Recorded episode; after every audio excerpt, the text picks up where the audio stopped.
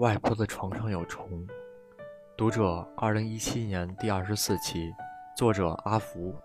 当我挽起袖口，或者将胳膊向上伸时，手腕上两块红褐色的痂就会露出来。它们在我手上已经有一个月了，硬硬的，十分丑陋。我身上有不止一处这样的结痂。很多人问我这是怎么出现的？哦，那是外婆家床上的虫咬的。大年初三，我们回外婆家，那里刚下过一场雨，老旧的平房被淋得湿漉漉的，白色的被单上也有几道黄色的水渍，潮湿的腥味扑鼻而来。外婆家不大，儿孙辈都回来了，没有多的床铺可以睡。我们四个人挤一张床，床很旧，躺上去咯吱作响。这些虫很奇怪，那张床上睡了四个人，偏偏只有我浑身起红疹。母亲说那些虫是在为外婆出气，怪我一年才来看望她一次。二，归根究底是语言原因。我的母亲从一个省的最北边。嫁到最南边，虽然属同一个省，但方言发音完全不同。从前交通不便，我又年幼多病，回外婆家路途遥远，只有过年时母亲才会带上我。这时我对母亲的家乡话完全不熟悉，加上外婆上了年纪，说话含混，乡音浓厚，耳朵也不太灵光，我听得费力，说得更费力。一来二去便没了交流。外婆家在山里，公路弯弯绕绕，要下两个坡，再往右拐三次，方能看见枯黄野草中伸出一条路来。沿着这条路进去，可以看见一座不大不小的平房，带着院子，院里扑棱着公鸡。这是一座建于二十世纪八十年代的房子。如今像个迟暮的老人，处处散发着腐朽的气息。我对外婆家最初的记忆是恶臭熏天的原始厕所，还有让人挪不开脚步的鸡屎。这也是我一度抗拒去外婆家的原因。小的时候，母亲在我心里有威严，我没有权利拒绝去外婆家，所以长久以来，我一直对外婆家。抱有隐忍的态度，似乎那里的所有体验都是咬牙接受的。比如我在外婆家总是吃的很少，那里烧柴火做饭，家家户户的厨房都有根大烟囱，水泥砌的灶台，安一口大铁锅，铁锅边缘有一层厚厚的油渍，炒出来的菜总蒙上一层酱油般的褐色。我拿着不知有多少年历史的筷子，在菜里仔细找出白净的几块。菜暂且不提，最难忍受的是厕所，一个坑连着化粪池。冬天尚且好点儿，夏天走进去，苍蝇嗡嗡的飞。仔细一看，里面还有密密麻麻的蛆虫，这每次都让我难受至极。这些牢骚在我成年之前，从未向母亲提过。成年后，我以为自己算是大人，有了可以表达不满、支配情形的权利。有一次，我壮着胆子，蜷在被窝里，朝庭院里半夜打鸣的鸡骂起来。起初，母亲并没有理会，翻了身继续睡。天微亮时，再次被鸡叫吵醒后。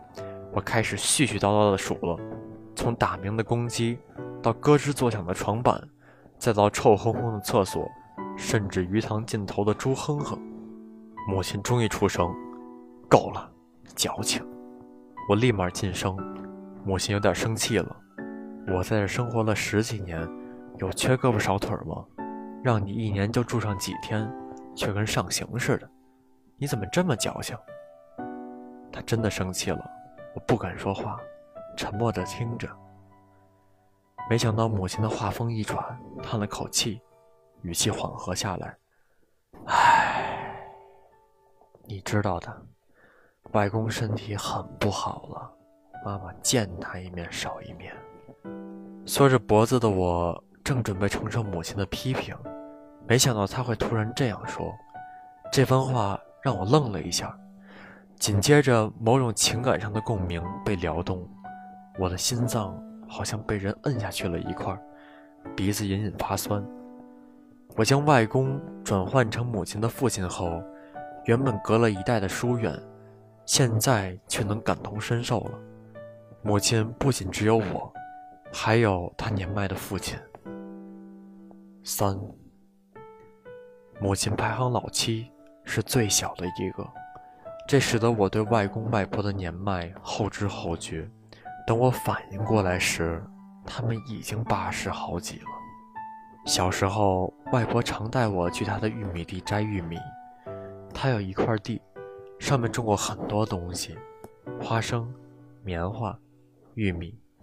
土地里的事儿于我而言陌生而新鲜，所以那片肥沃的农田。构成我在外婆家所有美好的回忆。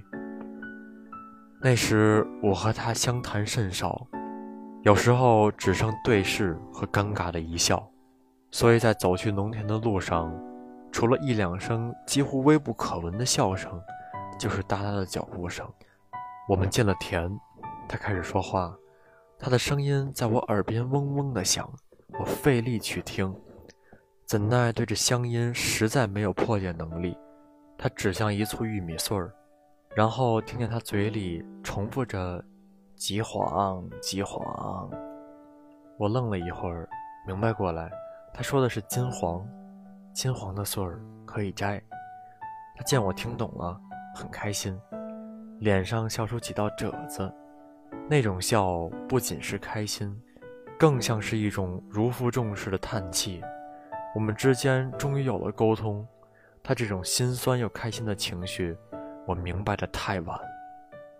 当我开始重新审视我和外婆的关系时，我发现我自己做了很多错事儿。小时候我在外婆家住了两天，就吵着要走，甚至自己背好包，头也不回的往外走，身后响起许多声音：“回来，回来。”你妈妈还没走呢，我回头冲他们喊：“我自己一个人也能走。”在我看来，这是一场勇敢的揭竿而起。后来我母亲屈服了，和父亲一起赶上来喊我上车。上了车，我觉得自己很英勇，敢于抗争并取得了胜利。我趾高气扬地离开了这个山坳，再也不用踮着脚躲鸡屎了。母亲没有生气。只是很难过，你为什么非急着走？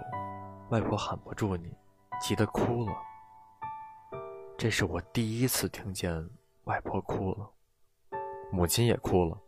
外婆哭的是留不住自己女儿的女儿，母亲哭的是自己的女儿对自己的母亲的冷漠。四，二零一七年春节，我再次回到外婆家。发现自己柔和了许多。当我看见床单上的水渍，或是猫爪摁上去的泥印儿，或是院落里被大雨冲得到处都是的鸡屎时，我会一声不吭地跳过去，拍拍床单上的泥点儿，将有水渍那面翻到外面。睡了一觉后，我开始觉得浑身发痒。早上掀开衣袖，皮肤上没有半点异常。我不敢说，怕是自己的矫情作祟。到了晚上，一个个红点冒出来，稍微一碰就痒得难受。那些地方甚至被我挠出了血。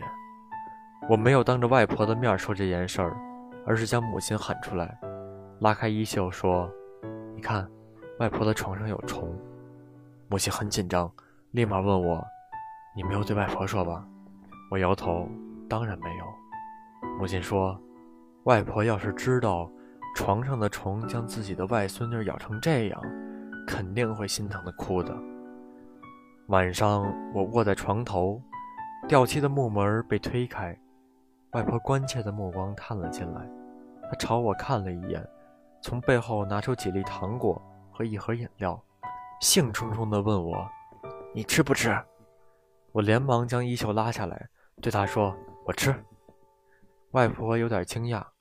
以前我从来不吃她放在桌上的零食，那些零食从头到脚弥漫着山寨和小作坊的气息，模糊的印刷，冲鼻的塑料味儿。我看见这些东西向来都是绕道走。虽然如此，每年他还是乐此不疲地捧出一堆零食来。外婆一辈子都在与土地打交道，面对一个在新世纪长大的孩子，这些零食大概是他所能提供的最贴合我兴趣的东西了。五，离开外婆家的那个早晨，我贪睡，外面已经艳阳高照，我依然不愿起床。室内极静，我听见轻轻推门的声音。接着，耳边响起纸张打开又叠好的声音。我探出头去，看见外婆的身影。于是我喊住她：“外婆，怎么了？”她停住，看着我笑了一下，有些不好意思。他指了指我枕边的两百块钱：“给你的压岁钱。”我哭笑不得，将钱还给他：“外婆，我都多大了，您还给压岁钱？”